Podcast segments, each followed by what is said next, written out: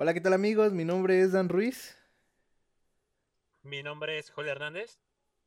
Mi nombre es José Fernández. Y esto es Authentic, el podcast.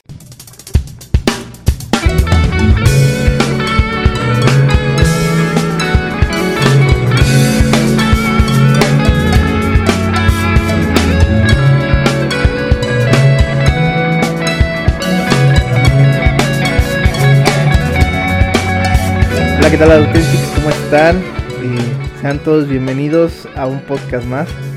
Estamos hoy reunidos para grabar otro episodio más de esta serie que estamos llevando, que está bien interesante y que además está edificando y está bendiciendo nuestras vidas, ¿no? Esperamos que también tú que nos estés escuchando, eh, pues seas bendecido y seas edificado con todo esto que estamos platicando.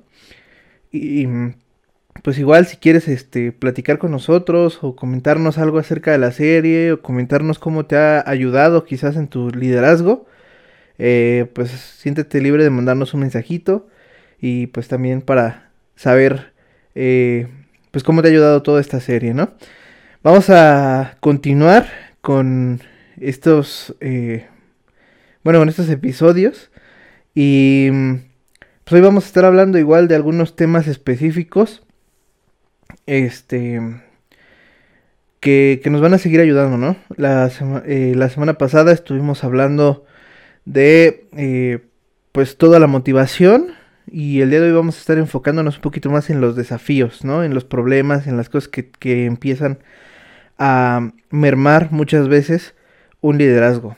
Entonces, pues antes de empezar, quiero saludar y agradecer a nuestros amigos de casa, ¿no? Ya los conocen. Joel, ¿cómo estás? ¿Qué onda? ¿Qué onda, Authentics? Pues bastante bien. Aquí una semanita de lectura, por supuesto, una semanita de cosas muy interesantes. Y yo creo que el podcast pasado lo dejamos ahí como que un poco desanimados, pero esperemos que en este podcast, por supuesto, se sigan animando, este, sigan viendo que ser unidos es tan difícil, pero que no muchos están dispuestos a realizar. Entonces, esperemos que este podcast sea muy interesante, muy divertido y pues igual un gusto verlos como siempre. Correcto. Y pues también está con nosotros nuestro querido amigo Josu. ¿Cómo estás, Josu? Hola amigos Authentics, ¿están? pues aquí andamos, otra semanita. Eh, esta semana que fue muy reveladora para mí por estos capítulos y creo que aparte del liderazgo, como que algunos puntillos como que me ayudan en, en mi vida personal y pues esperamos que tú que nos estás escuchando también sea también para tu vida y beneficie, ¿no? Pero pues estamos muy bien. Perfecto. Qué bueno, qué bueno, me da gusto saber que están bien amigos, que a pesar de que ha transcurrido una semana, ¿no? Y hemos pasado cosas eh, diferentes durante toda esta semana, pues gracias a Dios estamos hoy aquí para seguir con, estos episodios. Y pues como ya les comentaba al principio, el día de hoy vamos a estar hablando acerca de pues esos desafíos, ¿no? Esos problemas, esas cosas que muchas veces eh, llegan a desanimarnos dentro de un eh, liderazgo, ¿sí? Eh, esas murmuraciones, esos, este, pues también personas, ¿no? Que están alrededor. Entonces el día de hoy vamos a estar hablando de eso y pues nada, queremos que este espacio pues también te bendiga, ¿no? Entonces, eh, pues queremos empezar porque precisamente eh, la semana pasada, el podcast pasado, terminábamos eh, pues con lo de los problemas, ¿no? Con que te vas a enfrentar siempre con un problema, con una dificultad y pues muchas veces, o más bien no sé tú cómo te sentiste dentro de este podcast, no sé si te sentiste desanimado, pero precisamente el día de hoy vamos a empezar hablando de cómo resuelve un líder un problema, ¿no? O sea, precisamente eh, pues tomando en cuenta lo que hablábamos la semana pasada, porque quizás te quedaste con esa duda, ¿no? Quizás te quedaste con eso de bueno, ya tengo el problema, eh, me están atacando, pero ¿qué hago ante todo esto, no? Entonces, eh, pues quiero empezar con esto, quiero empezar diciéndote que cuando el enemigo ataca tu liderazgo, usa la burla, el desaliento, perdón, y los peligros. Su siguiente línea de ataque también incluye conflictos internos, ¿no? Vamos a seguir hablando de los problemas, vamos a seguir hablando de todo esto y pues ya hablábamos eh, el episodio pasado acerca de las burlas y de todo eso. Pero ahora también nos dice que va a atacar en la parte interna, ¿no? Los chismes, las eh, las burlas, etcétera, todo viene de afuera, ese es un factor externo. Pero ahora vamos a empezar a ver también el factor interno, ¿no? Entonces, pues creo que tendríamos que empezar a definir las causas de los conflictos, como qué conflictos creen ustedes que pudiéramos encontrar dentro de un liderazgo, dentro de una organización, de una empresa, de la iglesia misma, no sé. Sí. Yo, yo creo, Dan, que yo creo que bien lo comentabas, o sea, es muy bueno hacer la distinción entre problemas que llegan de afuera y problemas que están directamente desde dentro. Porque sí, sí pasa, ¿no? Entre organizaciones, tú y tu equipo estás súper emocionado porque estás sacando eh, un congreso, estás sacando un proyecto y le llegan comentarios afuera, ¿no? Es que me dijo tal persona que lo está, le mal el congreso, que no tiene dinero suficiente, que esto y que esto, y eso merma la actitud de tú como líder, tú como organizador y de las personas que trabajan contigo, ¿no? Entonces, yo creo que eso es, pero al fin y al cabo, más externo, de gente que viene de afuera a tratar de criticar lo que haces tú y tu, y tu, y tu gente, ¿no? Pero yo creo que también algo que comentaba en el libro y que comenta, pues, Nemías es que su gente ya de base ya tenía problemas. Por ejemplo, en el caso de, de pues comenta que no tenían pues eh, suficiente comida para poder alimentarse, este, se quejaban de que también pues había problemas en los campos, en los viñedos y todo eso, ¿no? Entonces es un problema ya interno, es un problema ya interno que existe entre la organización en sí y que tú como líder también tienes que ser capaz de identificar, porque no es lo mismo tratar con un tema de alguien de afuera, ahorita veremos más o menos cómo solucionar los problemas, ¿no? Pero no es lo mismo tratar con un problema externo que con un problema interno, las, motivaciones, donde tú tienes que atacar es muy diferente. Entonces yo creo que sí es importante hacer una distinción entre los tipos de problemáticas que hay entre, en, en una organización, ¿no? Sí, ¿no? Y pues justamente en el episodio pasado pues habíamos visto nomás lo externo, ¿no? ¿Qué, qué hacer? Y habíamos dicho, ¿no? Algunas cosas de que tienes que actuar con firmeza y tal, ¿no? Pero es muy diferente pues tomar como que acciones con tus mismos compañeros, ¿no? Porque también en el podcast pasado dijimos que hay que mantener esa unidad y a lo mejor mantener esa unidad es parte de, ah, bueno, más bien, los conflictos no van a permitir que se mantenga esa unidad, ¿no? Entonces, en esta, en esta ocasión, como bien lo decía Joel, eh, citando a Nemías, o lo que le pasó a Nemías fue que, o sea, los problemas que habían dentro incluso eran por cuestiones de, de, que estaban como por así decirlo peleando entre sí mismos, ¿no? Los judíos, los que tenían más dinero, le quitaban a los que tenían menos dinero, ¿no? Y eso causó un problema interno porque, o sea, los judíos que tenían menos dinero ya estaban desesperados, ¿qué voy a hacer, no? Se estaban desmotivando, se estaban como de ya no tengo para comer, ya no tengo qué hacer entonces, ¿qué vamos a hacer, no?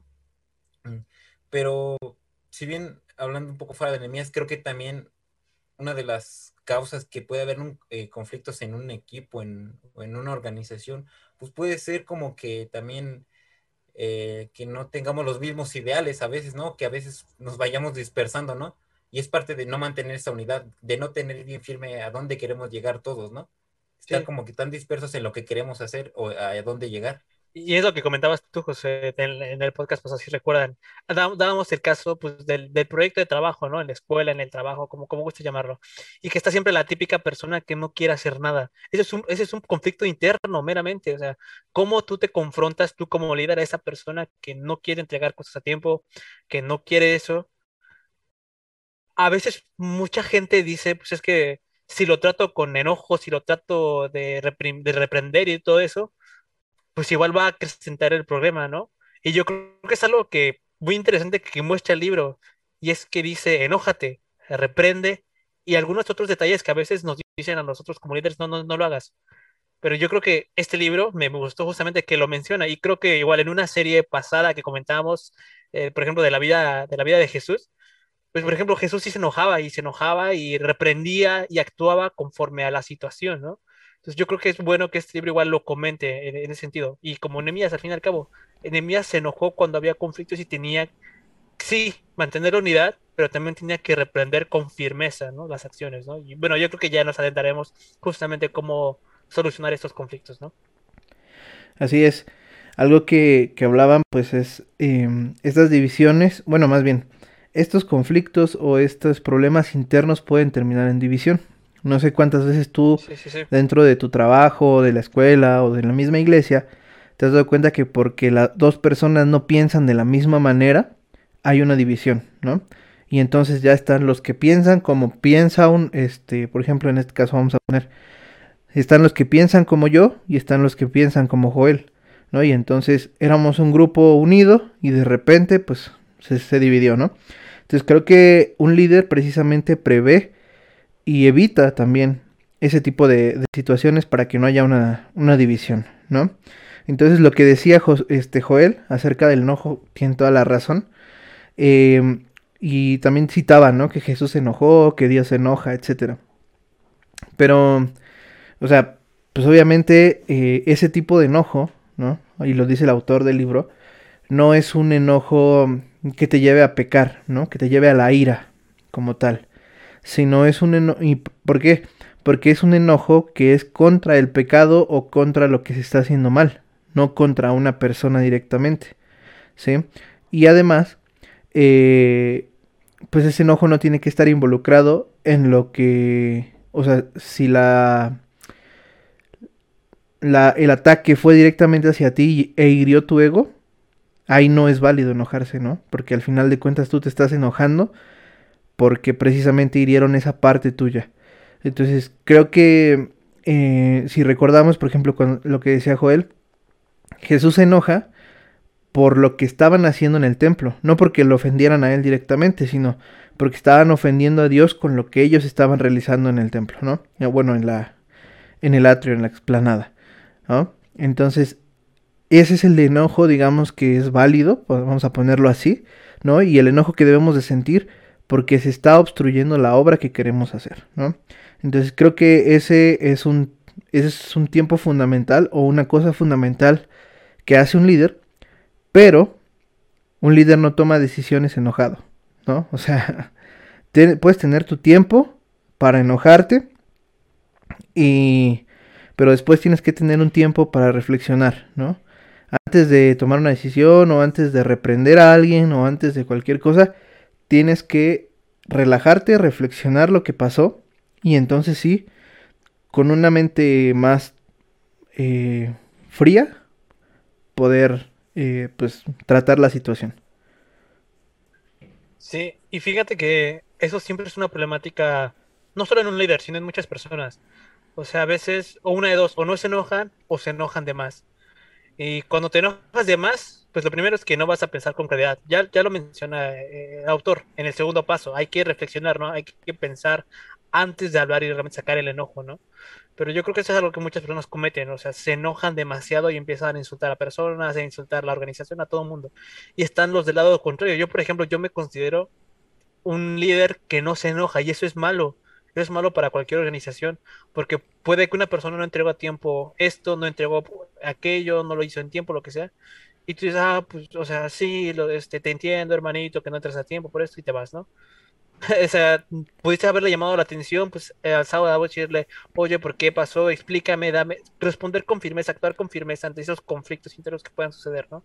Y a veces también está del otro lado de la moneda, es, es también un poco este eh, perjudicial al fin y al cabo para la organización entera, ¿no? Pero igual es eso, hay que tomarnos un tiempo para reflexionar antes de hablar, ¿no? De que yo me acabo de acordar Yo en la prepa, pues jugaba voleibol, ¿no? Sí. Y teníamos un equipo. Me acuerdo que había dos chicos que, por así decirlo, vamos a llamarles los líderes, ¿no? Recuerdo que había uno que, o sea, se peleaban ellos dos, ¿no? o sea, de por sí cuando había un partido, se peleaban ellos dos y ¿qué pasaba? Que el equipo perdía. ¿Por qué? Porque los dos se enojaban. Recuerdo que cuando uno tomaba las, las decisiones de no, te vas a la banca o te metes tú enojado, recuerdo que siempre era mal. ¿Por qué? Por esta razón. Y siento que, eh, bueno, mi compañero lo que se enojaba, y es lo que decía el libro, se enojaba por su ego, porque decía, no es que yo soy como que el más apto para liderar, y, porque yo sé más, pero realmente no sabía como que alentar a, nuestro equipo, realmente nos sentíamos muy desanimados porque íbamos perdiendo, porque solo nos estaba gritando, y realmente solo tomaba decisiones pues gritando casi casi o molesto. Entonces siento que esta parte me gustó mucho porque es, enójate, sí, actúa con firmeza, pero solo cuando, de, hecho creo que el libro lo dice, cuando esté eh, evitando que la palabra de Dios se proclame o algo así. O sea, no te vas a enojar por tus beneficios propios o por lo que tú sientes, ¿no? Por tu ego, porque te, porque te están apegando en tu ego, ¿no? Sino por verdaderamente cosas que vale la pena, ¿no? Sí, inclusive, o sea, ya muchísimo más adelante, al, final del podcast haremos pues alguna de las eh, cosas eh, peligrosas que tiene liderazgo, y es que a veces podemos abusar esa posición, y es como, ah, aprovecho que estoy en la posición de líder para poder gritarle a todo el mundo, ¿no? Al final que me van a hacer caso y todo eso, y estás actuando, o sea, no solo estás generando más conflictos, sino que aparte estás quitando toda la unidad, todo lo que ya vimos en podcast pasados, pero al final es eso, o sea, un enojo está bien permitido, sí, pero debes de reflexionar, tienes que pensar bien este, si ese enojo es, como lo mencionaba José, es por tu ego, es porque están atacando de manera personal. Sí, tú te debes, tú te debes poner siempre en medio de los problemas. Y si alguien está atacando a otra persona, tú debes colocar en medio de todo eso, pero tú no debes de caer nunca en, ese, en eso mismo. Tú no debes atacar a la persona, tú debes enojarte y enfrentar los problemas, ¿no? Pero yo creo que también una solución muy interesante es la que habla después, que es hay que confrontar los problemas y hay que confrontarlos sabiamente. ¿Eso qué significa? Que a veces tenemos que confrontar los problemas en privado, a veces tenemos que confrontar los problemas pública y abiertamente. Y el libro en este caso menciona pues ambos escenarios, ¿no? O sea, hay que reprender, hay que confrontar a esas personas. Si el conflicto es más interno, pues a lo mejor totalmente en privado, para que ser un merequetengue, vaya, y enojarse con todo el mundo, que sí, tal vez enojarse era, era la forma correcta, ¿no?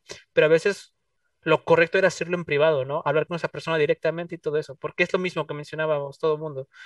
Es que empiezas a gritar a todo el mundo y pues la gente se queda como con cara de, ay, ¿y ahora qué le pasó, no? Como que empieza a ver aquí dudas de todo eso, de que, ah, es que el líder es muy enojón y todo eso. Entonces, no lo sé.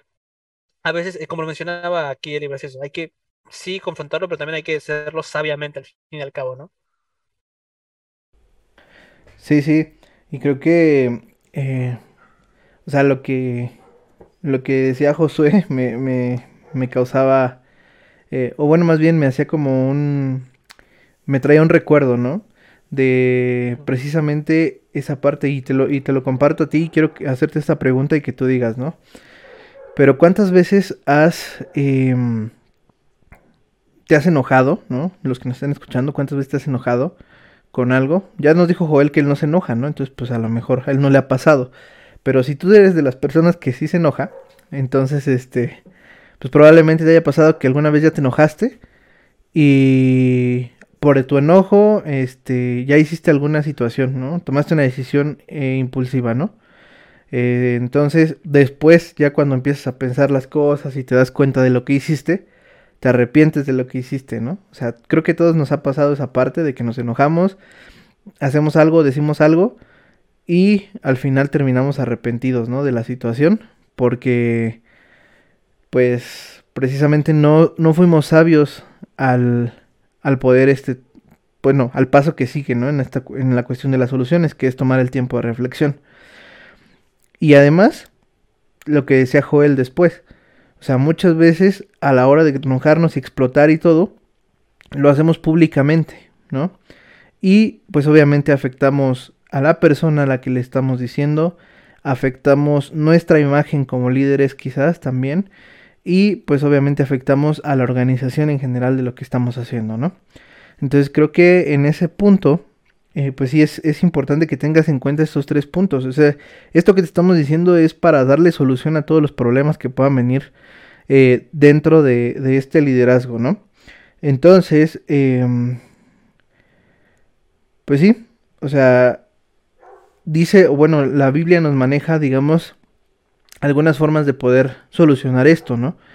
Que es, eh, la primera forma es, ve tú solo, en privado, háblalo con la persona, solucionenlo. Si no se puede solucionar, entonces acude a dos, tres personas que vayan contigo nuevamente, que sean testigos fieles de lo que le estás diciendo y entonces eh, vuelve a, hablar con él. Si te dice, si no accede, entonces sí ya puedes eh, acudir a lo mejor a tu pastor. Bueno, en, dado caso que sea eclesial la situación. Si no, pues ya puedes acudir a, tu superior en cuestión de, de, jerarquías de trabajo, etcétera. Y pues si no, por último, pues exponerlo ya a nivel público, ¿no? Creo que si seguimos esa forma, pues podemos obtener también resultados más efectivos, ¿no? Que al principio o de una, pues llevarlo a la cuestión este, pública y pues al final, como les digo, o sea, vas a salir perjudicado tú, la persona a la que pues cometió la situación y pues afectas a toda la, la, organización en general, ¿no? Entonces creo que eso es este pues una situación importante, ¿no? Creo que... Y además, no sé, si a ustedes también les ha pasado, por ejemplo, el hecho de que hay un líder que trata de agradarle pues a todo el mundo, ¿no? Trata de ser líder aquí súper buena onda, que te traigo los chescos, que te traigo las tortas, pero al momento de tomar decisiones, al momento de hacer decisiones fuertes, al momento de regañar y reprender personas, no lo hace, porque trata de caerle pues bien a las personas, ¿no? Y ese es, obviamente, el otro, el otro lado de la moneda. Es como ya no solo es que una persona que se enoje mucho, sino que no se enoje nada. Siempre trata de ser muy liberado y todo eso. eso también afecta.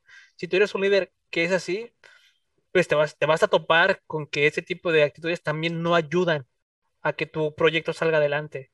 Sí, hay que mantener una unidad. Sí, hay que tratar de decir a las personas, oye, qué bien te quedó tu trabajo y todo eso, sí, pero hay que ser firmes nuevamente. Hay que tratar de actuar sabiamente. Y cuando esa eh, requiera enojarse y cuando eso requiera reprender en privado, tienes que hacerlo, porque nadie más lo va a hacer.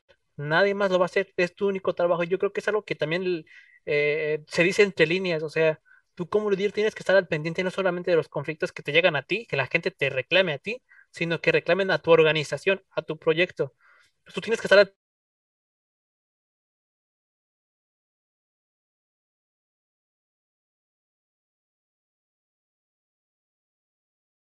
pendiente de qué es lo que dicen los trabajadores situaciones en privado, ¿no? Bueno, en un primer punto, ir a confrontar todo en privado. Por ejemplo, igual no sé si les ha pasado el tema de que tú sabes que hay un conflicto entre dos equipos dentro del mismo equipo de trabajo y sabes que el líder tiene que hacer algo, pero no lo hace. Como que dice, ah, pues ya, que se arreglen solos, ¿no? eso, eso puede perjudicar muchísimo a, a, a, toda la organización. Entonces, tú como líder, eso, es tu chamba, vaya, ¿no? O sea, tienes que estar en serio al pendiente de todo el mundo. A veces no lo vas a poder conseguir porque es un proyecto muy, muy grande, pero dentro de lo que cabe, en serio, trata de ver cómo funciona tu organización, ver si hay conflictos internos, si tú tienes que ir a confrontarlos y hablar con las personas en privado, ¿no?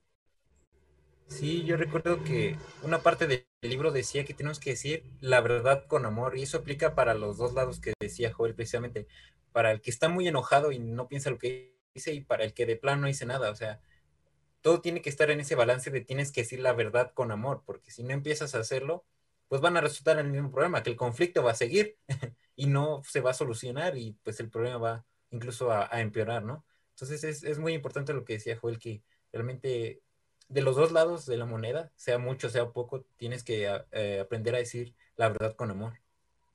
Y yo creo que era algo que hacía Jesús, ¿no? O sea, él a veces era muy fuerte, ¿no? Con lo que decía, pero sin embargo lo decía con amor. Sí, sí, sí, es que, es que eso es totalmente, totalmente. A veces, en serio, los líderes tratan de ser lo, lo, más buena gente contigo, pero a veces tú lo que necesitas es firmeza.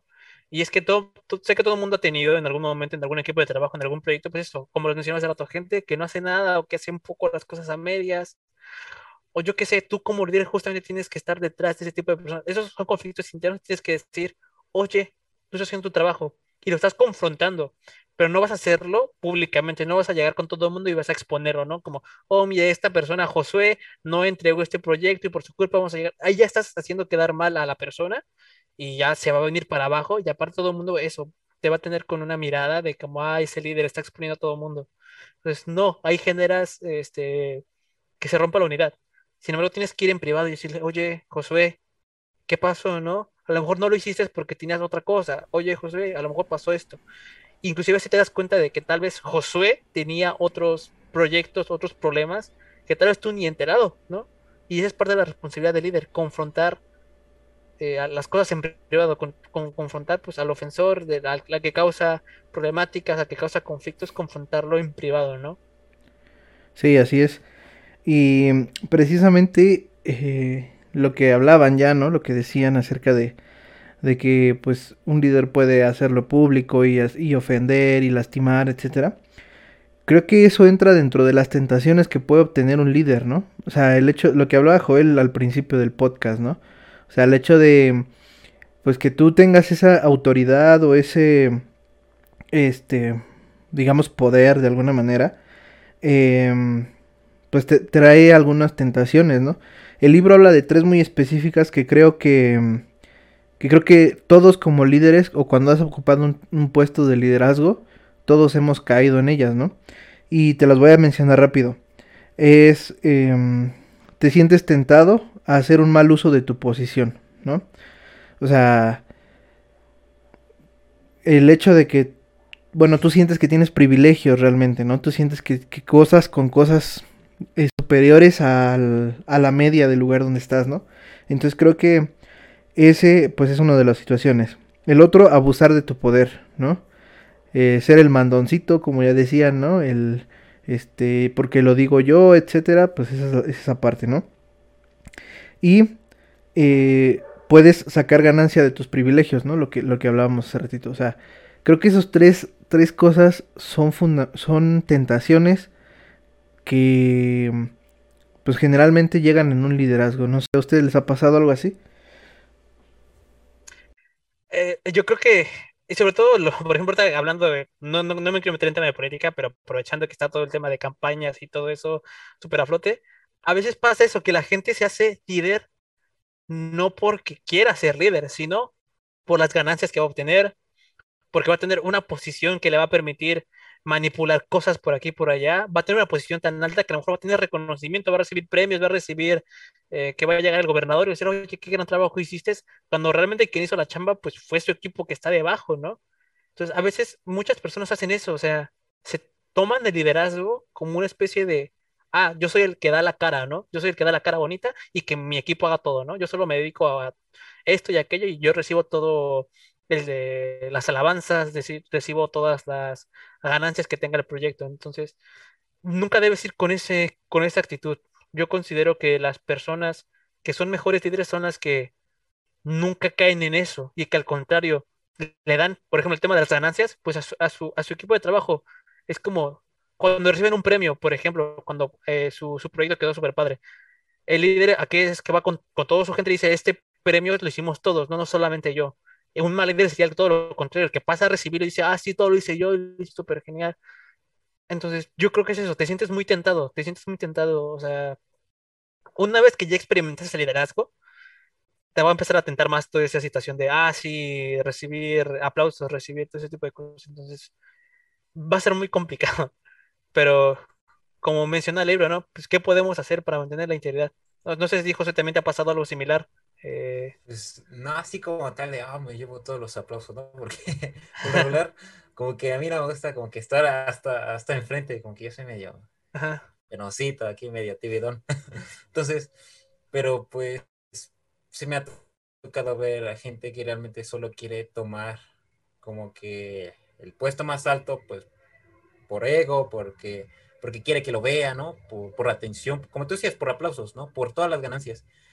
A mí lo que me impresionó en la historia de Nehemías es que no, nos cuentan que él no tomó el impuesto que le tocaba, ¿no? Se convirtió en gobernador y por ser gobernador le tocaban tantos beneficios. Y él, ante eso, ante todas las cosas que puede hacer, como por así decirlo, dinero, porque realmente pudo haber obtenido mucho dinero, como lo decían, no lo hizo. Y eso es lo que sorprende porque, o sea, se, se mantuvo íntegro. O sea, sí a lo mejor en algunos momentos, pues como que dijo, como que dinero, ¿no? Pero en esos momentos se puso a orar y, y se puso a hablar con Dios y dijo, todos los que estuvieron antes de mí lo hicieron, más yo no lo quiero hacer por temor de Dios, ¿no? Creo que es algo muy impresionante en mantener esa integridad y que a veces como que pues lo vemos como que, ah, muy, muy difícil, ¿no? Así es. Creo que algo que, de lo que mencionas ahorita de la historia de Anemías, em, pues realmente, y lo que mencionaba Joel, ¿no? Acerca de la política. O sea, y es que esto lo podemos ver, bueno, o sea, ahorita ya pensándolo, lo podemos ver, a lo mejor podemos poner Anemías de un lado y del otro lado podemos poner a un gobernante, el que quieran, gobernador, presidente, presidente municipal, lo que sea, ¿no? O como se llame en tu, en el país donde estás y a un pastor también, ¿no? De ese mismo lado podemos poner. ¿Por qué? Porque precisamente lo que decía José, o sea, a le correspondía eso, ¿no? O sea, si él lo hubiera tomado, no hubiese pecado, porque al final de cuentas el hecho de que él estuviera ejerciendo ese puesto es este era correcto que lo utilizara ese, ese impuesto, ¿no? Pero él no lo hace por el amor a su pueblo, porque él vio la dificultad que el pueblo tenía para poder cubrir ese impuesto. Entonces, ¿qué hace? Dice, yo me desprendo de eso para que ustedes estén mejor, ¿sí? Entonces, precisamente como gobernante, o sea, como gobernante Nemías, su motivación no fue lo que iba a ganar, ¿no? Hablando económicamente. Porque todos sabemos que un político, eh, generalmente en su tiempo de gobierno, o bueno, más bien cuando termina su tiempo de gobierno, resulta que ya tiene un montón de casas o terrenos o cuestiones así, ¿no? Y Enemías tuvo toda la facilidad de poder hacer eso. Sin embargo, él decidió no hacerlo por el bien del pueblo, ¿sí? O sea, por estar pensando en sus hermanos. Ahora vamos a verlo del lado del pastor. Un pastor también se puede hacer pastor por dinero, porque al final de cuentas, ¿cuántos pastores, no? O pseudopastores hay que andan tras el dinero y no realmente viendo la necesidad de las personas? O sea, y, en estos tres puntos, o estas tres personas, son líderes, ¿sí? Y ya cada uno, o sea, Nemías tuvo esas tentaciones de, las que hablamos, ¿no? Pero al final de cuentas él decidió no, no hacer parte de esas tentaciones. Y las otras dos partes, tanto un pastor como, como un político, ¿no? Y no quiero decir que todos los pastores ni que todos los políticos, ¿sí? Esa sea su motivación, ¿no? O sea, que las tentaciones a las que, de las que nos narra el libro sean la motivación de estas personas, ¿no? Entonces creo que ahí es donde está la situación. Ahora, imagínate, si a un grado o a, o a ese nivel existen esas tentaciones, ¿no? También en un rango pequeño, ¿no? Vamos a, vamos a llamarlo así, también van a existir esas tentaciones, ya sea que seas gerente de una empresa, ya sea que seas el líder de alabanza, ya sea que seas este el jefe de grupo, porque no sé si también lo han visto también con los jefes de grupo, ¿no? Que, que cobraban por las copias, ¿no? Un peso. Y al, al, final de cuentas te costaba 40 centavos a ti tu copia y qué pasaba con los otros 60 centavos que quedaban, ¿no? O sea, todas esas cosas que, que a lo mejor vemos insignificantes, pero desde ahí está esa tentación, ¿no? Desde ahí está esa situación de que, pues muchas veces tomamos esos puestos, ¿no? De liderazgo o de, pues sí, de, de estar al frente por buscar esos privilegios. Y creo que eso es algo que nos hace referencia el libro de que nosotros no debemos de hacer o de ejercer nuestro liderazgo por estos privilegios que podemos obtener. Sí, y es que al final se nota la diferencia, ¿no? Cuando un líder busca dar lo mejor para el proyecto, que cuando un líder se centra en generar ganancias, en generar otra cosa. Nuevamente, no digo que esté mal, porque como mencionaba eh, el libro, ¿no? Nemías, eso era lo que le correspondía, no tiene que, digamos, que rendirle cuentas a nadie, era lo que le tocaba, ¿no? Y si estás líder en un proyecto porque te pagan tanto, todo eso, no hay ningún problema, ¿no? Por supuesto, si eso te lo dan a ti, no buscas abusar del sistema y todo eso, está perfecto. Pero también tú como líder tienes que estar eh, dispuesto a dar. Y a veces dar toca dar de tu tiempo, no necesariamente tu dinero, toca dar de tu tiempo, toca dar de estar a lo mejor un poco más tarde, tres horas más tarde en, el templo, por ejemplo, estás haciendo un proyecto en el templo, estar más tiempo allá, a lo mejor involucra tener que imitar la comida una vez para que la haya más, eh, eh, ¿cómo se llama? Más unidad entre los, entre los miembros, mejor te toca invitar las papitas un día, yo qué sé, hay pequeñas cositas que tú como líder tienes que hacer al final de al cabo, ¿no? Y que no van en el sentido de generar más y más y más entonces yo creo que es lo que menciona inclusive pues aquí este, el, libro, ¿no? Y lo que mencionaba Elías. O sea, hay que desarrollar un amor por la gente, por lo que hace y por el proyecto en sí mismo. Si algún día te llega pues, uno de, los que trabajan contigo, yo no voy a poder llegar a tal lado porque tengo que hacer tal cosa, pues a veces hay que darle la oportunidad, ¿no? Porque hay que ponerse en el papel de la otra persona, hay que desarrollar ese sentimiento de, solidaridad entre nosotros, ¿no? Y también poner súper exigentes, no, es que si te vas no va a acabar esto, voy a perder dinero, no voy a tener el proyecto a tiempo y todo eso, o sea, sí hay que ser firmes, pero nuevamente es, tú tienes que entregarte por el proyecto, tú tienes que entregarte y no tienes que dejarte este, caer por todas las ganancias posibles, ¿no? O todos los premios que puedan dar al finalizar el proyecto. Sí, creo que pues aquí el punto es, o, todo eso que, que, estás diciendo se resumiría en pues la integridad de la persona, ¿no? O sea, cómo puedes eh, pues tener esa integridad al final de cuentas, ¿no? Porque también dentro de la política y todo se habla mucho de eso, ¿no? Cuando están en campaña todos son íntegros y son esto y esto y esto. Pero al final de cuentas, eh, toda esa integridad se tiene que respaldar de alguna manera. Ahora, ¿cómo es, o, nosotros como creyentes, cómo debemos respaldar esa integridad? ¿no? ¿Cómo podemos fortalecer esa integridad? Pues simplemente teniendo una relación con Dios más fuerte, ¿no? Si nos damos cuenta, Nemías, o sea, era un vato que le encantaba orar, o sea, era adicto a la oración. ¿no? Podemos verlo así. Porque en todo momento él estaba orando. Que si tenía el proyecto, estaba orando. Que si le dijo al, rey y el rey dijo que sí, oró en agradecimiento. Que si llegó al pueblo, oró antes de hablar con cualquier otra persona del pueblo, ¿no? Que si se venían a atacarlo, oró para que también todo eso fallara.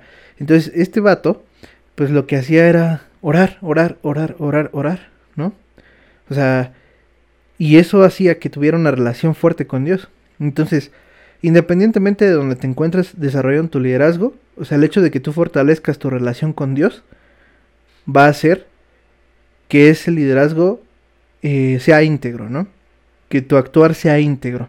Y que por lo tanto la gente que está alrededor pueda verlo y respaldar también lo que estás haciendo. Sí, y es que al final, tú como líder en serio tienes que no preocuparte por ese tipo de cosas, no tienes que ver nunca por las tentaciones de liderazgo. Al contrario, hay, hay una cosa que tengo aquí anotado también, es, menciona en algún momento en el libro, dice que los líderes eficaces se centran en sus responsabilidades y se olvidan de sus derechos. Eh, yo creo que eso al final es, es algo que también nosotros tenemos que hacer como líder, porque una vez que entres en el papel de líder te vas a dar cuenta de que tu responsabilidad es, por ejemplo, terminar esta tarea. Y tu derecho, pues a lo mejor es salir a las 7 del trabajo, ¿no? Tú dices a las 7 del trabajo, pum, me voy y sin problemas. Pero a veces tú como líder te tienes que quedar una, dos, tres horas más solamente para acabar esa responsabilidad. Y no solo eso, cuando llegues a tu casa, lo más seguro es que tengas que llamarle a otras cinco personas para decirle, oye, si acabas lo que te tocaba hoy, esto, esto, esto. Pero a veces, ¿qué hacemos? A veces decimos, a veces pues acabamos a las 6 y es como, sin problema, yo acabé y si quedó, quedó y si no, no me importa, al final de la semana yo voy a tener una junta con todo el mundo y que no me entregue lo que sea, pues para afuera, o castigados, ¿no? Como que a veces tomamos esa, esa, no somos íntegros, como mencionaba, ¿no? E, el, libro, al final no somos íntegros, tenemos que ser íntegros pues, con nuestra persona, tenemos que tener esa madurez, eh, no, no solo mental y física, sino una madurez espiritual también, ¿no? Para poder, este, pues, mantener todos los proyectos y todos los problemas que surjan dentro del grupo de trabajo. Igual mencionaba una parte del libro, si no mal recuerdo, que eh, cuando hablamos de un líder hablamos de un conjunto de personas. Un anciano, un anciano es aquel que tiene una madurez espiritual, ¿no? Hablamos de un pastor, alguien que, dirige, y un supervisor, alguien que supervisa, alguien que se mantiene viendo a todo el mundo y velando por todo eso. Entonces tú como líder como muchas cosas al mismo tiempo. No te tienes que dejar llevar por tus emociones, no te tienes que dejar llevar eh, que por las ganancias, no te tienes que dejar llevar por X o Y. A veces tú como líder realmente terminas trabajando más que todo mundo. Y aún así, al final del proyecto tienes que decir, pues prácticamente no lo hice yo, lo hice todo el mundo. Porque así es. Esa es la parte complicada de un líder, ¿no? La parte que te va a tocar.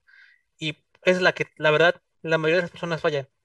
Una vez intentan hacerlo una semana, un mes. Lo veamos con los políticos, ¿no? Mencionaba ya Dan eso en su campaña sin problema. Es un mes entero en los que están súper íntegros, van visitando a cada comunidad, les entregan esto, les preguntan directamente, oye, ¿qué hace falta de la comunidad? Te lo firman. Y a lo mejor lo intentan hacer los primeros meses. Pero luego se dan cuenta de que a lo mejor el presupuesto no alcanza, que a lo mejor el jefe de Estado anterior este, se robó tanto dinero y el vado le ofrecen la misma oportunidad. Son muchas cosas que pueden hacer que tú en posición de poder, tú en posición de líder, vayas poco a poco este, sin, sin ser el líder que tú esperabas, ¿no? Entonces, va a haber muchos conflictos, sí, pero yo creo que eso es lo que importa al final, o sea, que tú mantengas esa integridad. Sí, yo creo que, eh, como decía Dan o como decía Joel, la relación que tú tengas con Dios te va a ayudar muchísimo a mantener esa integridad, porque la oración, el que tú tengas comunicación con Dios, va a hacer que cuando sientas que, que ya estás como que devastado, que ya estás haciendo mucho trabajo, que te sientas muy, muy saturado, eso te ayuda, el hablar con Dios, el decirle a Dios, oye, tengo, o sea, tú sabes que tengo este proyecto, están pasando estas cosas, yo no sé cómo le voy a hacer, no sé si va a salir, y realmente pues, de ahí va también la confianza en Dios, ¿no? Entonces, por eso creo que es muy importante eh, este tercer punto de tener una relación verdaderamente fuerte con Dios, porque es como que lo que te va a sustentar, lo que va a estar hasta abajo cuando tú ya estés abajo, cuando el proyecto veas que no, no, está, no está saliendo tan bien. Entonces creo que para mantener esa integridad es estar orando, orando, orando, ¿no? Y a lo mejor no todos los días o todo el tiempo como enemías, ¿no? Porque a veces nosotros no lo hacemos, ¿no? Pero dedícate un tiempo. no te decimos que ores cada minuto, ¿no? Pero sí, dedícate un tiempo a, a platicarlo. Y, pues justamente eso es lo que menciona pues, el autor, ¿no? Seguro tú ya te preguntas, pues bueno, si hay muchas cosas que hacer, ¿cómo es que la gente triunfa, no? ¿Cómo es que hay gente exitosa en sus proyectos y todo eso? Pues sí, el, el, autor pues nos da algunos secretillos por aquí y uno de ellos, y que yo también considero muy importante, es lo que mencionaba Josué y lo que mencionaba Daniel. Necesita una vida de oración continua. O sea, necesitas saber que a veces hay cosas fuera de ti, fuera de tu alcance. Hay cosas que tú no vas a poder controlar aún aunque seas el mejor líder hay cosas que al contrario van a suceder y tú jamás te lo esperaste. Y te van a mover el tapete, te van a llegar este, muchas ganancias, te van a alterar tu integridad. Entonces, ¿qué te queda hacer a ti como líder? Pues estar en oración continua. O sea, no, no vas a poder pasarlo tú solito. Pero ¿a quién tienes? Pues tienes a Dios, en el que puedes orar, en el que puedes decirle, oye, no puedo, oye, hoy cinco personas quisieron tirar mi proyecto abajo, oye, en mi grupo está dividido, ¿cómo le hago? A veces eso es lo único que nos hace falta pues, para que nosotros podamos seguir adelante, ¿no? me gusta que justamente mencione que una de las claves para ser exitosos es justamente eso, orar, ¿no? A veces subestimamos el poder de lo que tiene una oración en muchos aspectos de nuestra vida. Y en este caso en el liderazgo también, ¿no? Así es. Y creo que pues todo esto conlleva, o sea, los secretos, em, creo que me quedaría con uno. Bueno, ahorita, ¿no? Ya después vamos a estar hablando de los demás, pero creo que eh, una de las formas de poder obtener también el éxito es buscar eh, las recompensas eternas en lugar de las recompensas terrenales, ¿no? Si queremos verlo así o, que van a tener un fin. Al final de cuentas fue todo lo que hablamos, ¿no? De poder ser íntegro y pues realmente con estas acciones pues poder buscar todas esas recompensas eternas, ¿no? Y obviamente pues ahí conlleva pues desarrollar el amor a los demás, o sea, a los que están alrededor, ¿no? Como decía ya Josué y, Joel comentaban, ¿no? Que hay que reprender con amor y decir con amor, ¿no? Y precisamente pues hablando ya de los, de los secretos, creo que ese es uno de los más importantes, pero hay más, ¿no? ¿Por qué? Porque muchas veces creo que, no sé si les ha pasado, que inician un proceso, un proceso, un proyecto y empieza a ver cosas que te distraen de ese proyecto, ¿no? Que empiezas a, a encontrarte como dificultades o que se te abre una puerta para hacer otra cosa y dejas pendiente esto. Entonces, uno de los puntos importantes que él menciona es sigue trabajando a pesar de las distracciones, ¿no? A pesar de lo que te estén tirando, a pesar de lo que de alguna manera pueda acaparar tu atención, no te distraigas, ¿no? Sigue trabajando en, en ese, este, en esa onda. Y pues también nos habla acerca de, de, la difamación, ¿no? En ese punto, o sea, sigue trabajando a pesar de las distracciones, a pesar de, de la difamación y a pesar del peligro que pueda haber delante, ¿no? Porque muchas veces puede haber a lo mejor que que pues haya amenazas, ¿no? Por el proyecto que estás llevando, porque pues realmente va a funcionar o va a ser de bendición a alguien y puede venir esa parte, pero a pesar de todo eso, ¿qué es lo que te dice? Pues sigue sigue trabajando. ¿No? Sí, y, de hecho no sé ustedes o bueno, ustedes auténticos que nos escuchan han llegado a ir a, una, un seminario de cuáles son las claves para ser exitoso, ¿no? O cuáles son las claves para que tu proyecto salga adelante no, no sé si ustedes tengan alguna o hayan ido a alguna, alguna de esas pláticas, ya sea en iglesia, ya sea en su... en su Para los que siguen Yo a Carlos recuerdo- Muñoz. Pues, a ver, bueno, ¿cuáles son como los puntos que siempre te recuerdan de esto es como que lo que tienes que hacer para, para ser exitoso? A ver, Dan, tú que sigues al Carlos Muñoz. Ah, pues ya sí, ¿Qué es lo este, que siempre... No, pues supuestamente, eh, pues eh, uno de los puntos precisamente es, es ese, ¿no? Trabajar sin distracciones, o sea, darle, darle, darle, darle una y otra vez hasta que te- hasta que se dé, ¿no? Si al final es es lo que tú quieres hacer, pues tienes que trabajar y trabajar y trabajar hasta que hasta que lo consigas, ¿no? Sí, y yo creo que es eso, o sea, siempre la mayoría de los de las conferencias se basan con que si quieres ser exitoso, pues ten tu vida planeada, organízate, ah, inclusive te dan algunas herramientas, ¿no? Como para tener tu vida organizada, para crear tu proyecto y lo puedas dividir por partes y por listitas y no sé qué cosas, ¿no? Pero yo creo que al final del día todo se puede resumir en eso, o sea, sigue trabajando a pesar de, de todo lo que pueda suceder de- detrás de ti. Falta de planeación, pues trabaja en tener una organización para evitar que haya distracciones. Que si surge un conflicto, pues no importa, tú sigue trabajando, organízate, confronta y sigue trabajando, sigue trabajando, sigue trabajando. Sí, tienes que tener una organización y una planeación, como ya lo vimos en los podcasts pasados, por supuesto. Pero al final tú como líder tienes que seguir haciendo eso, o sea, nadie va a organizar nada si tú no lo haces. O sea, tú tienes que seguir trabajando no va a haber, o sea, puede que haya personas dentro de tu equipo de trabajo, pues que estén, pues ahí igual te llaman diciéndote, oye, ¿por qué no haces esto? ¿Por qué no haces esto? Aquello, ¿no? Pero al final no es tu responsabilidad, es la tuya como líder. Tu trabajo, vaya, es seguir trabajando de día, de noche, pensando en soluciones, pensando en planeaciones, pensando en act- actividades. Y eso es algo que cuesta muchísimo, más cuando, como ya comentábamos hace rato, pues hay que distracciones, que hay difamaciones, que la gente empieza a difamar lo que haces que cuando hay pues peligro, ¿no? O sea, tú tienes que seguir trabajando, ¿no? Yo creo que es como una de las claves importantes de, de, ser un líder, ¿no?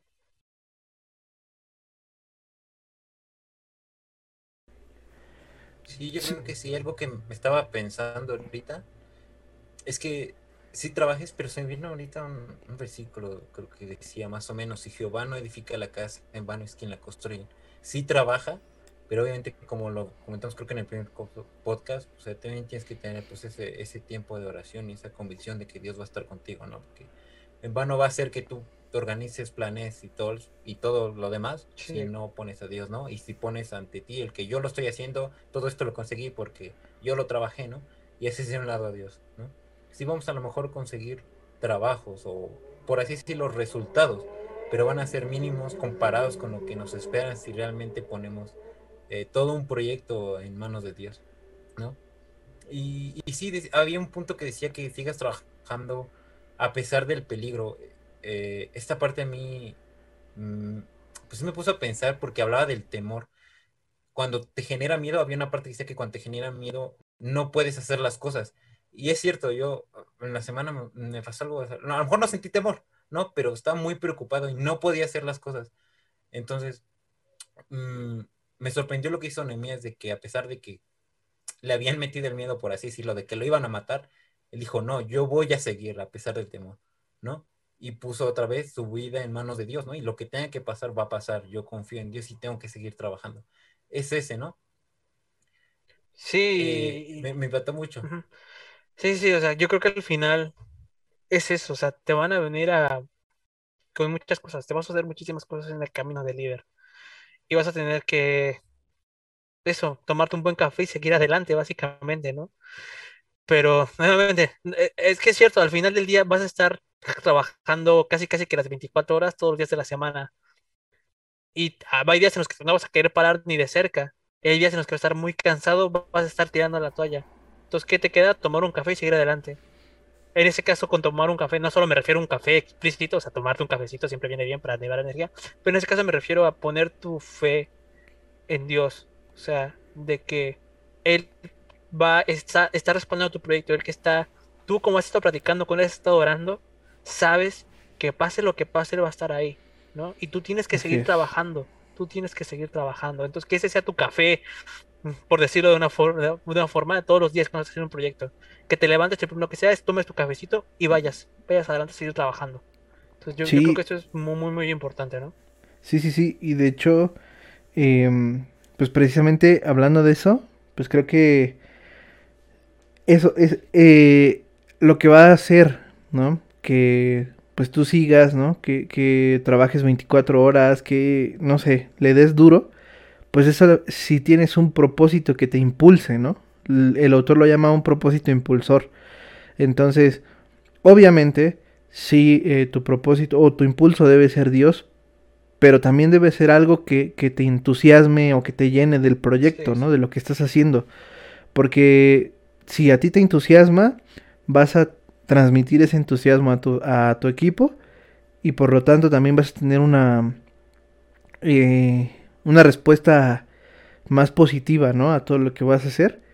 Y sobre todo tú te vas a impulsar y te vas a motivar todos los días a, hacer o a culminar ese proyecto. Creo que... Y creo que ese es uno de los puntos importantes. Y otro de los puntos importantes es tener una perspectiva clara, ¿no? O sea, ya tienes tu, tu motivo o tu, o tu propósito que te impulsa entonces ahora tienes que tener una perspectiva clara, ¿no? Para que eso que te está impulsando no cambie. Y sobre todo para que el proyecto se siga en una línea em, como tú lo estás pensando y no como muchas veces pues empezamos por un carril y dentro del camino pues este, se empiezan a abrir caminitos y empiezas a, a cambiar de, de, de, objetivo, empiezas a cambiar de todo esto, no precisamente porque no tienes una perspectiva clara de lo que quieres. Sí, y e, es que eso pasa muchísimo con todas las personas que están iniciando un nuevo proyecto. Están emocionadísimos. Oye, vamos a crear un podcast, por decir algo, ¿no? Vamos a crear un podcast y pues estamos, estás súper emocionado, ¿no? Que ya investigaste este, cómo hacer un podcast, qué programas utilizar, qué micrófonos comprar, inclusive tienes el dinero, ¿no? Para comprar todo eso y pum, te lo compras y todo eso. Y llega la primera cosa y dices, ay, ¿y qué tal si mejor en vez de hacer un podcast, creo un canal de videojuegos? Va, va, va, sin detalles. Ahora gastas dinero en comprarte una computadora que pueda soportar videojuegos, te compras dinero para comprarte una consola y todo eso, ¿no? Y conforme estás jugando y tu primer gameplay, pues dices, ay, y si también hago un canal de música, y ahora también te vas a comprar una guitarra y todo eso. ¿Y qué pasó en el largo de todo este proceso de imaginación? Ya no solo te gastaste un buen de dinero en comprar cada una de las pequeñas cositas, sino que adicionalmente perdiste tu tiempo trabajando en un proyecto y luego otro y luego otro y al final no contestas en ninguno. Entonces sí, es importante que tú te enamores del proyecto, sí, que te apasiones y sí es importante que tengas una visión intrépida, o sea, que, hagas muchas cosas, que pruebes cosas, que tengas eso. Pero también no vas a llegar lejos si no tienes una perspectiva clara de lo que quieres hacer. O sea, da igual que tengas el mejor proyectazo, si te sigues yendo de las ramas y sigues moviendo aquí y allá y no te centras, no tienes una perspectiva clara, va a terminar en lo más probable que en un desastre el proyecto en el que hagas. O va a quedar tan enmarañado con muchas más cosas que al final ni una hiciste bien, ni una cosa hiciste bien, ni otra. Entonces, es eso. Sí, tal vez el proceso para tu proyecto pues vaya cambiando, evolucionando.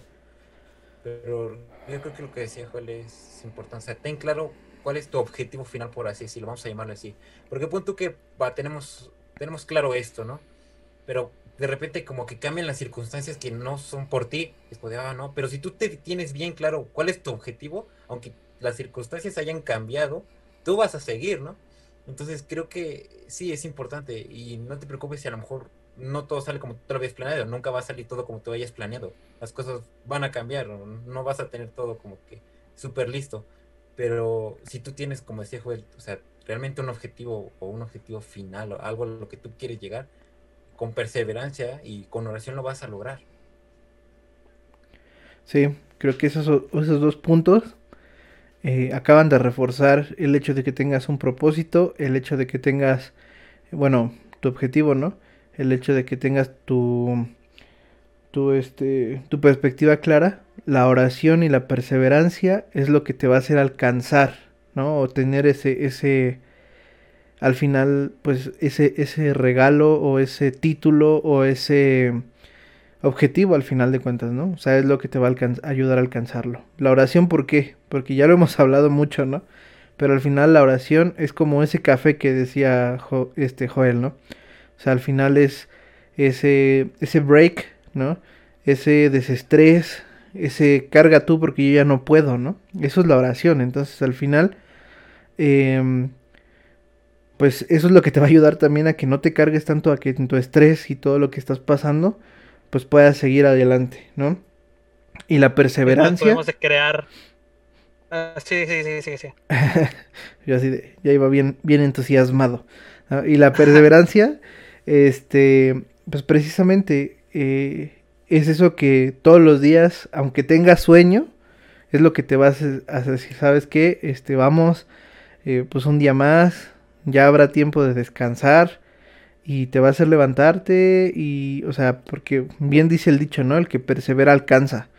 Porque al final de cuentas, si tú estás ahí, ahí, ahí, ahí, ahí, es lo que va a hacer que puedas lograr tus, tus objetivos, ¿no?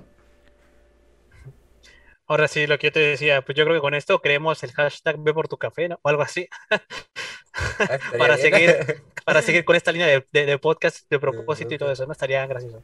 Pero bueno, ¿eh? pues ya está en redes sociales, hashtag ve por tu café. Este, al final yo creo que también algo que importa muchísimo es algo que nos va a pasar y comentaba Josué es el tema del temor. Vamos a tener miedo. Yo creo que mucha gente no se lanza no solo a no ser líder, sino a no generar ningún proyecto por su cuenta, es que tiene miedo.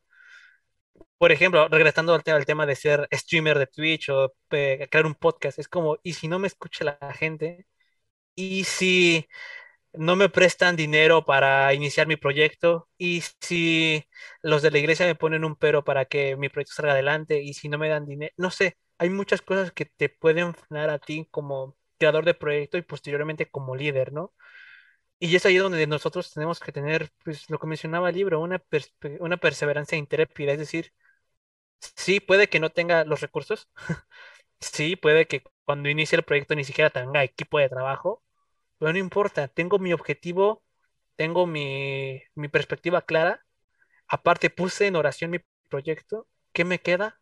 Pues ver la manera de cómo sacarlo adelante, ver la manera de que si solamente cuento con una maderita, pues con eso ya creé una tarima, pum, ya tengo un escenario para mi proyecto. No sé, o sea, ver la manera de generar, este, de sacar adelante tu proyecto.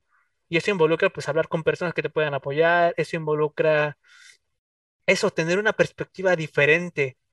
A veces nos queremos decir, no, es que para que salga bien mi proyecto necesito 20 mil pesos para comprarme esto, esto, esto, esto y esto. Lo más seguro es que todo el mundo te digan, 20 mil pesos te vamos a prestar para generar tu proyectito, que es un concierto todo random. Entonces tú aún así no te debes de frenar por eso. Al contrario, decir, pues bueno, si no puedo conseguir eso, pues ¿qué puedo hacer? Ah, pues eh, este hermano lo conozco y tiene una bocinita, ya tenemos audio. ¿Y qué esto? Y con este poquito de perseverancia, de perseverancia intrépida, porque es pensar fuera de la caja al final, ¿no? Es con lo que sacaremos adelante nuestro proyecto y pues el liderazgo que nosotros tenemos que llevar a cabo, ¿no? Sí, y pues digo, ya hemos hablado acerca de esto, ahora ya te estamos motivando, ¿no? A lo mejor el episodio pasado te quedaste así como todo triste y desmotivado y todo por las... Pero ahora ya te estamos motivando, te estamos dando como estos secretos, ¿no? Vamos a llamarlos secretos entre comillas porque... Los motivamos, los desmotivamos y luego los motivamos. pues sí, porque al final de cuentas, eh, pues esto es lo que queremos lograr, ¿no? O sea, sí queremos motivarte para que vayas y hagas tus proyectos y, digas, este, me voy a aventar el trabajo de líder, pero no queremos enviarte eh, con puros sueños, ¿no? Como generalmente, eh, pues, te dicen los, todos los, estos coaches de vida, ¿no? Que te dicen, no, que tú trabaja, que no sé qué. Y no te hablan de la parte difícil, de la parte fea, de la parte que te va a confrontar realmente con lo que estás haciendo. Entonces, em, pues al final de cuentas, por eso tuvimos a lo mejor el episodio anterior, ¿no? Que te desanimó mucho, pero ahora eh, pues prácticamente te estamos animando. Eh, esto que te dijimos seguramente lo has escuchado ya en muchos lados, ¿no? Eh, pero al final de cuentas, uno de los puntos medulares de todo esto es la oración, la perseverancia y tu relación con Dios, ¿no? Si tú no tienes estas tres cosas, creo que aunque tengas tu propósito, aunque tengas eh, al mejor equipo, aunque tengas lo que tengas, probablemente funcione y te vaya bien, ¿no? Pero tiendes o tienes más posibilidades de fracasar en el camino. Entonces, em, pues en este, en este caso, por eso nosotros te estamos comentando esto, por eso te queremos invitar a que tomes todos estos puntos que te hemos platicado esta tarde, noche, mañana, no sé cuándo nos estés escuchando o a qué hora. Em, y que realmente puedas decir, ¿sabes qué? Este, ya me encontré con estas cosas, con estas dificultades, ya me encontré con estas personas, pero ahora ya sé cómo funciona y ya sé cómo poder lidiar con ello y superarlo, ¿no? O sea, al final de cuentas, esto es para, para que puedas mejorar tu liderazgo, para que puedas también eh, motivar a los que están contigo. Y el siguiente episodio prácticamente es el cierre del libro, ¿no? Vamos a estar hablando acerca de puntos, eh, pues sí, ya para ir cerrando todo este, esta serie. Ajá. Y pues el último episodio, o sea, va a ser todavía el que sigue y uno más. Eh, pues vamos a estar hablando con una persona que, que consideramos que pues, realmente tiene como mucho conocimiento en esa parte del liderazgo, de cómo ejercerlo, eh, tanto teórica como prácticamente. Entonces, eh, pues vamos a estar, vamos a tratar de hacerlo en vivo, para que también, pues ahí tú te puedas conectar y mandar algunas preguntillas, etcétera. Pero al final de cuentas, pues queremos que cada una de las cosas que estemos diciendo y que te hagan sentido, las pongas en práctica en tu vida y en tu liderazgo, ¿vale? Entonces, pues básicamente con esto terminamos el episodio de, de hoy. Em, fue algo interesante, motivador también, ¿no? Para cada uno de nosotros, de, nosotros tres que estamos aquí y de ustedes que nos están escuchando. Esperamos que haya sido motivador también para que salgan el día de mañana y pues puedan conseguir y puedan hacer sus proyectos también, ¿no? Entonces, pues muchas gracias, este, Joel, muchas gracias, Josué, por el tiempo, porque estuvieron con nosotros. Authentics, gracias por su tiempo, por abrirnos las puertas de su casa, oficina, carro, no sé, donde nos estén escuchando. Y pues nada, ya saben, la próxima semana nos vemos con un nuevo podcast. Y si tienen internet, ahí nos vemos. Chao, chao. Nos vemos.